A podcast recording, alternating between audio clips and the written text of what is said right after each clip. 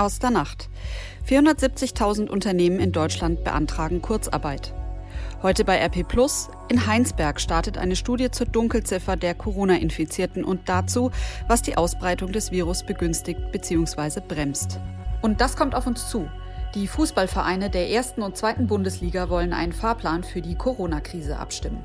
Es ist Mittwoch, der 1. April 2020. Der Rheinische Post Aufwacher der Nachrichtenpodcast am Morgen. Guten Morgen zusammen. Nehmt euch ein Tässchen Kaffee oder atmet einfach mal einen Moment tief durch, egal wo ihr gerade seid. Es ist ja echt genügend los dieser Tage. Mein Name ist Susanne Hamann und ich habe die wichtigsten Nachrichten für diesen Mittwoch dabei. Legen wir los. Aus der Nacht. Wegen der Corona-Krise haben inzwischen 470.000 Unternehmen in Deutschland Kurzarbeit beantragt. Darunter sind neben dem produzierenden Gewerbe auch viele Unternehmen aus dem Gastgewerbe und dem Handel. Das sagte Bundesarbeitsminister Hubertus Heil gestern in Berlin. In NRW haben bislang fast 100.000 Unternehmen Kurzarbeit angezeigt. Bis zum 26. März seien bei den Agenturen für Arbeit rund 96.000 Anmeldungen eingegangen, teilte die Regionaldirektorin in NRW mit.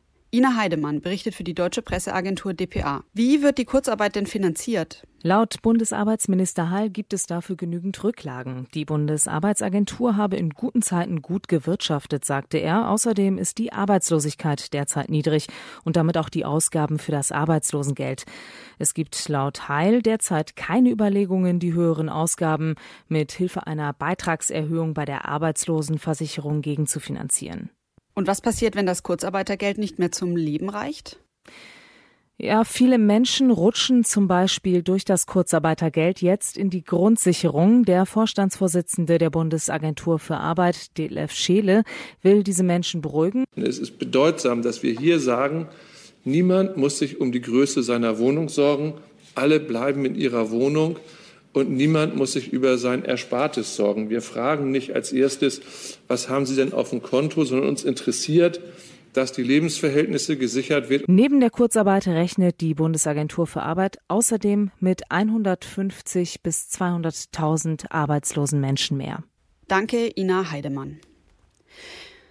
Die Worte Mundschutz oder auch Atemmaske hört man in letzter Zeit ja immer wieder. Jetzt ist eine öffentliche Diskussion darüber ausgebrochen, ob es eine bundesweite Maskenpflicht geben soll. Bundesaußenminister Maas hat sich offen für eine Mundschutzpflicht etwa beim Einkaufen ausgesprochen. Hintergrund ist der Beschluss Österreichs, ab heute eine Maskenpflicht umzusetzen. Auch Tschechien hat einen Mundschutzzwang in der Öffentlichkeit eingeführt. Die thüringische Stadt Jena plant ebenfalls eine Maskenpflicht. Die Supermärkte dort verteilen voraussichtlich ab heute Masken an den Eingängen. Getragen werden soll ein sogenannter Mund-Nasenschutz. Der schützt vor allem andere vor den Erregern, die der Träger der Maske absondert und kann im Zweifel auch zu Hause selbst hergestellt werden. Mehr zum Thema Atemmasken findet ihr in unserem Spezialpodcast Coronavirus in NRW im Aufwacherkanal auf allen Podcast-Plattformen. Laut Robert Koch Institut gibt es in Deutschland derzeit übrigens 67.366 Fälle, 732 Menschen sind gestorben und mehr als 16.000 wieder genesen. Rund 15.000 der betroffenen Corona-Patienten befinden sich in NRW. Und das lest ihr heute bei RP Über die Ausbreitung von Corona in Heinsberg ist ja in den letzten Wochen immer wieder berichtet worden. Mitte Februar tauchte das Virus erstmals dort auf. Der Hotspot war eine Karnevalssitzung. Seitdem ist dort viel passiert. Eindämmungsmaßnahmen wurden viel früher erlassen als im Rest der Republik. Der Landkreis hatte am Dienstag 1266 Infizierte, 35 Menschen sind gestorben. Aber die Kurve der Infektionszahlen flacht nun endlich ab. Landrat Stefan Pusch sagt dazu, Zitat, Heinsberg ist dem Rest Deutschlands ungefähr zweieinhalb Wochen voraus. Was dort passiert, passiert also später auch anderswo. Das ist die These. Ein ideales Forschungsfeld. Aus diesem Grund will Hendrik Streeck, einer der führenden Virologen dieser Tage von der Uni Bonn, in Heinsberg eine bislang einzigartige Studie durchführen. Er will erforschen, wie sich der Erreger genau verbreitet hat. Anders ausgedrückt, Streeck will die Dunkelziffer ans Licht bringen. Dafür führt der Virologe mit 40 Mitarbeitern eine Studie nach den Richtlinien der Weltgesundheitsorganisation WHO durch. 12.000 Einwohner hat Heinsberg. 1.000 von ihnen wurden nun vom Kreis mit der Bitte angeschrieben, sich für die Pilotstudie zu melden. Die Menschen wurden nicht zufällig ausgewählt. Die Forscher ermitteln dabei auch, was eine Ausbreitung der Infektion begünstigt oder bremst und wann Schutzmaßnahmen gelockert werden können. Die Ergebnisse könnten schon ab nächster Woche vorliegen und für ganz Deutschland relevant sein. Seit das Coronavirus ausgebrochen ist, prasseln ja fast täglich ausschließlich schwierige Nachrichten auf uns herein. Vor allem die Ausgangsbegrenzungen machen vielen zu schaffen. Aber selbst in diesen schwierigen Zeiten passieren auch gute Dinge. Man muss vielleicht nur ein bisschen genauer hinsehen. Wir haben unsere Leser nach ihren Lichtblicken gefragt und 16 der schönsten Geschichten zusammengetragen. Gudrun Brok beispielsweise aus Meerbusch schrieb uns, meine Tochter lebt mit ihrem Mann für einige Jahre in Kanada. Noch vor der Corona-Krise kam sie zu meinem 84. Geburtstag zu Besuch. Bei der Zuspitzung der Lage hat sie sofort ihren Aufenthalt hier verlängert, um für mich da zu sein. Bettina bleibt nun bis Anfang Mai. Es ist ganz wunderbar. Alle 16 Lichtblicke in der Krise findet ihr heute auf RP Ich finde, das ist wirklich mal eine schöne Abwechslung. Und jetzt noch ein Hinweis in eigener Sache. Erstmal ein herzliches Dankeschön an alle, die sich schon ein RP Plus Abo geholt haben. Das hilft uns wirklich ganz immens, gerade auch für den Aufwacher. Der Podcast ist zwar kostenlos und das bleibt auch so, aber Recherche und Produktion, die kosten natürlich trotzdem Geld. Gerade die Corona-Krise bedeutet natürlich auch für uns, dass wir uns besonders viel Mühe machen, um euch bestmöglich auf dem Laufenden zu halten. Deshalb brauchen wir aber auch euch. Unterstützt uns, indem ihr ein RP Plus Abo abschließt.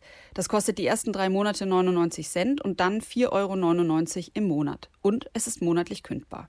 Ihr bekommt damit vollen Zugriff auf RP Online, auf unsere gesamte Corona-Berichterstattung und ab heute, ab heute bekommt ihr damit noch etwas ganz Exklusives obendrauf, denn wir starten genau heute auch noch einen Podcast speziell für RP Plus Abonnenten. Als kleines Dankeschön für eure Unterstützung sozusagen. RP Podcast-Chefin Helene Pawlitzki weiß mehr. Das neue Angebot heißt Audioartikel. Was steckt denn dahinter? Ja, Susanne, man kennt das ja aus seinem eigenen Leben. Man würde gern mehr Zeitung lesen und öfter mal eine schöne, lange Reportage auf RP Online. Aber leider gibt es im Alltag viele Situationen, in denen man entweder die Hände oder die Augen nicht frei hat. Beim Autofahren, beim Abwasch, beim Sport. Da wären Unterhaltung und Informationen schon schön, aber lesen kann man halt nicht. Und dafür gibt's jetzt eine Lösung und das sind die RP Audioartikel. Und wie funktioniert das Ganze? Das funktioniert so. Jeden Abend wählen meine Kollegen und ich fünf der spannendsten und besten Artikel von RP Plus aus. Die werden dann von einem von uns vorgelesen. Aufwacherhörer werden also viele Stimmen in den Audioartikeln wiedererkennen. Ja. Und wer Lust hat, kann sich diese Artikel dann zum passenden Zeitpunkt anhören.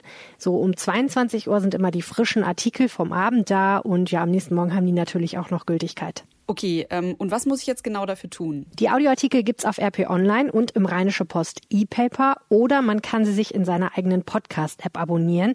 Das muss man allerdings manuell tun, denn das Ganze ist wie gesagt ein exklusives Angebot für RP Plus Abonnenten. Die finden die Feed-URL und falls nötig eine Anleitung auf rp-online.de slash Audioartikel in einem Wort. Ist aber wirklich nicht schwer und wenn es nicht klappt, helfen wir gerne. Wie man uns erreicht, steht auch in dem Artikel. Also, das alles gibt es zu dem guten Gefühl dazu, dass ihr ab sofort euren Aufwacher-Podcast unterstützt. Wer jetzt Abonnent werden will, findet das Angebot ganz einfach unter www.rp-online.de slash Aufwacher-Angebot. Schon mal ganz herzlichen Dank dafür. Und jetzt zu den Nachrichten aus Düsseldorf. Da hat der Oberbürgermeister einen ganz persönlichen Brief an die Anwohner geschrieben. Die Details hat Charlotte Großer von Antenne Düsseldorf. Guten Morgen, Susanne. In dem Brief macht OB Geisel darauf aufmerksam, was wir aktuell alles an Vorsichts- und Hygienemaßnahmen beachten sollen. Dann sprechen wir auch darüber, wie sich Corona auf den Immobilien und auf den Arbeitsmarkt in Düsseldorf auswirkt. Und Armin Laschet und Jens Spahn haben gestern die Uniklinik besucht und das Engagement vieler Studenten gelobt. Die Stadt verschickt zurzeit ein Infoschreiben zum Coronavirus. Es geht allen Haushalten per Post zu. Oberbürgermeister Geisel wendet sich in einem Brief an alle Düsseldorfer und appelliert an uns, zu Hause zu bleiben, Hygieneregeln zu beachten und unsere Kontakte einzuschränken. Außerdem erinnert der OB nochmal an das Kontaktverbot und an die Hotlines, die die Stadt geschaltet hat. In dem Umschlag befindet sich zudem ein Merkblatt, auf dem die wichtigsten Schutzvorkehrungen und Verhaltensregeln aufgeführt sind. Mitarbeiter des Ordnungs- und Servicedienstes haben dieses ab sofort dabei und verteilen es. Wir haben diesen Handzettel auch online gestellt auf antennedüsseldorf.de. Eine Trendwende auf dem Immobilienmarkt sehen Düsseldorfer Experten im Moment noch nicht. Auch wenn die Zahl der Online-Suchen zurückgegangen sei, bleibe die Nachfrage nach Wohnraum in Düsseldorf groß, heißt es vom Ring Deutscher Makler. Insgesamt sei es wichtig, dass der Wohnungsneubau nun weitergehe, damit die Lage nicht noch verschärft werde. Man befürchte sonst, dass im Falle eines verlängerten Kontaktverbotes Baustoffe knapp werden könnten und Arbeitskräfte aus dem Ausland fernbleiben. Die Nachfrage nach Kurzarbeit in Düsseldorf ist aktuell enorm hoch. Das hat eine Sprecherin der Agentur für Arbeit Düsseldorf auf Anfrage von Antenne Düsseldorf gesagt. Schuld ist die Corona-Pandemie. Bis Freitag seien schon rund 3700 Anträge eingegangen. Antenne Düsseldorf-Reporterin Alina Lietz mit den Details. Und das sei nur der erste Schwung. Man gehe davon aus, dass die Kurzarbeit in Düsseldorf weiter ansteigen wird. Die Nachfrage ist aktuell besonders hoch im Bereich Gastronomie, Hotellerie und in der Tourismusbranche, aber auch bei Transport- und Busunternehmen. Anders sieht das im Gesundheitswesen und im Lebensmitteleinzelhandel aus. Hier wird händeringend neues Personal gesucht. Die Arbeitslosigkeit ist im Vergleich zum Februar in Düsseldorf gesunken. Allerdings sind die Auswirkungen der Corona-Pandemie in der aktuellen Statistik noch nicht zu sehen. Die Daten werden immer Mitte des Monats erhoben. Somit sind die Auswirkungen erst in der nächsten Statistik Ende April zu sehen. In den nächsten Tagen werden wahrscheinlich immer mehr Menschen wegen der Corona-Pandemie im Krankenhaus behandelt werden müssen. Das hat Bundesgesundheitsminister Spahn bei einem Besuch der Düsseldorfer Uniklinik gesagt. Die Kliniken in Deutschland seien darauf aber mittlerweile vorbereitet. Und dabei helfen auch hier bei uns in der Stadt immer mehr Medizinstudenten freiwillig mit, hat NRW-Ministerpräsident Armin Laschet betont. Wenn sich 400 Studierende bereit erklären, bei allen Diensten in der Universität mitzuhelfen, um sich auf diese Krise vorzubereiten, dann zeigt das ein großes Engagement, was gerade in diesen Tagen gewürdigt werden soll. Die 400 Studenten werden in der Düsseldorfer Uniklinik in den unterschiedlichsten Bereichen eingesetzt, zum Beispiel an der Hotline, in der Beratung oder in der Wäscherei des Krankenhauses. Das war's soweit von mir. Die Lokalnachrichten gibt's auch immer um halb bei uns im Radio und zum Nachlesen auf antennedüsseldorf.de. Charlotte Großer, vielen Dank. Und jetzt zu dem, was heute wichtig wird.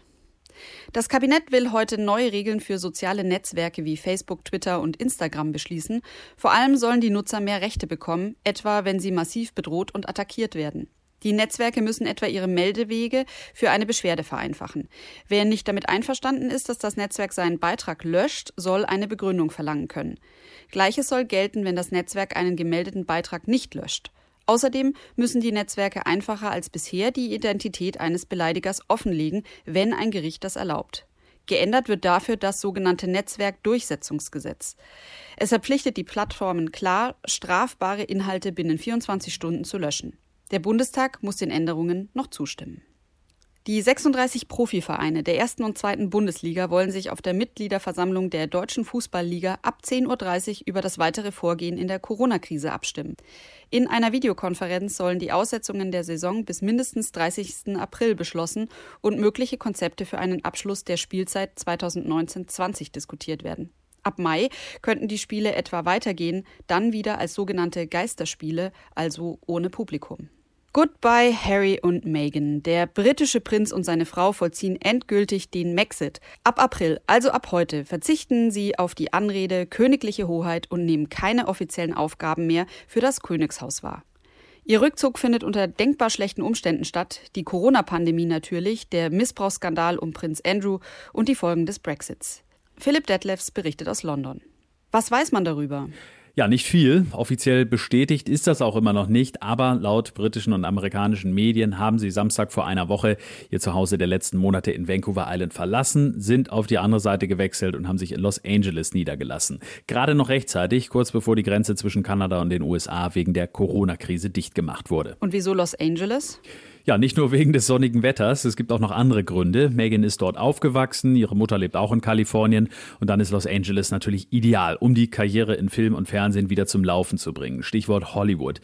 Megan hat ja gerade ihren ersten Job wieder gelandet, eine Sprechrolle in einer Netflix-Dokumentation und angeblich wollen die beiden damit auch vermeiden, dass sie sowohl in den USA als auch in Kanada Steuern bezahlen müssen. Jetzt, wo sie nicht mehr von öffentlichen Geldern leben wollen, ist das natürlich ein wichtiger Aspekt. Nachdem bekannt wurde, dass Harry, Megan und Archie in die USA gezogen sind, hat sich ja US-Präsident Donald Trump gemeldet. Genau, Trump hat gesagt, er sei zwar ein großer Freund und Bewunderer der Queen und des Vereinigten Königreichs, aber für ihre Sicherheit, für den Personenschutz von Harry und Meghan werden die USA nicht aufkommen. Sie müssen bezahlen, hat Trump geschrieben. Allerdings hatten Harry und Meghan das ohnehin vor. Eine Sprecherin hat gesagt, es gebe privat finanzierte Sicherheitsvorkehrungen. Ist zum Abschied von ihren royalen Pflichten noch irgendwas geplant? Nee, es sieht nicht danach aus. Das ist im Prinzip ein Tag wie jeder andere. Gestern haben sich Harry und Meghan schon von ihren mehr als 11 Millionen Followern bei Instagram verabschiedet mit einem Dankeschön. Am wichtigsten sei in Zeiten der Corona-Pandemie die Gesundheit und das Wohlbefinden, schrieben sie. Und während die Welt sich an veränderte Bedingungen anpasst, wollen die beiden sich in ihrem neuen Kapitel darauf konzentrieren, wie sie am besten dazu beitragen können. Auf Instagram werden wir sie wohl bis auf weiteres nicht mehr sehen, hieß es, aber die Arbeit soll weitergehen. Philipp Detlefs, danke. Und was Corona, Körperöffnungen und Magnete miteinander zu tun haben, das erklärt euch jetzt mein Kollege Tobi Jochheim. Nachricht von Tobi. Hey, ihr Lieben. Was immer ihr tut, wenn euch langweilig wird in der häuslichen Quarantäne, bitte fangt nicht an, mit Magneten in euren Körperöffnungen rumzuexperimentieren. Ich gucke niemanden an, ich verdächtige niemanden, aber das hat ein Mensch in Australien gerade geschafft. Der Mann ist eigentlich gar nicht doof, der ist Astrophysiker wollte aber ein Gerät entwickeln, das davor warnt, dass man sich aus Versehen ins Gesicht fasst, wegen Corona und so, ihr wisst Bescheid. Dabei hat er sich Magnete in die Nase gesteckt und beim Versuch, die rauszuholen, hat er sich noch mehr Magnete in die Nase gesteckt und beim Versuch, die zu entfernen, hat er sich auch noch eine Zange, die dann magnetisiert wurde, auch noch in die Nase gebastelt. Und dann musste er ins Krankenhaus und alle haben ihn ausgelacht und ich muss das jetzt erstmal verarbeiten.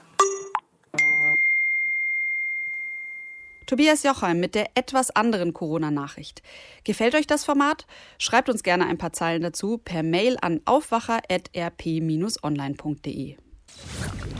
Und jetzt noch das Wetter. Tagsüber wird es im Süden sonnig, vom Niederrhein über das Münsterland bis nach Ostwestfalen ziehen aber im Tagesverlauf Wolken auf. Gegen Abend könnten stellenweise ein paar Tropfen fallen, die Höchstwerte liegen bei 7 bis 12 Grad. In der Nacht zu Donnerstag wird es dann wieder kühl bei Temperaturen von minus bis maximal plus 2 Grad.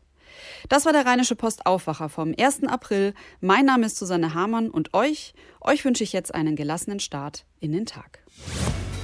Mehr bei uns im Netz www.rp-online.de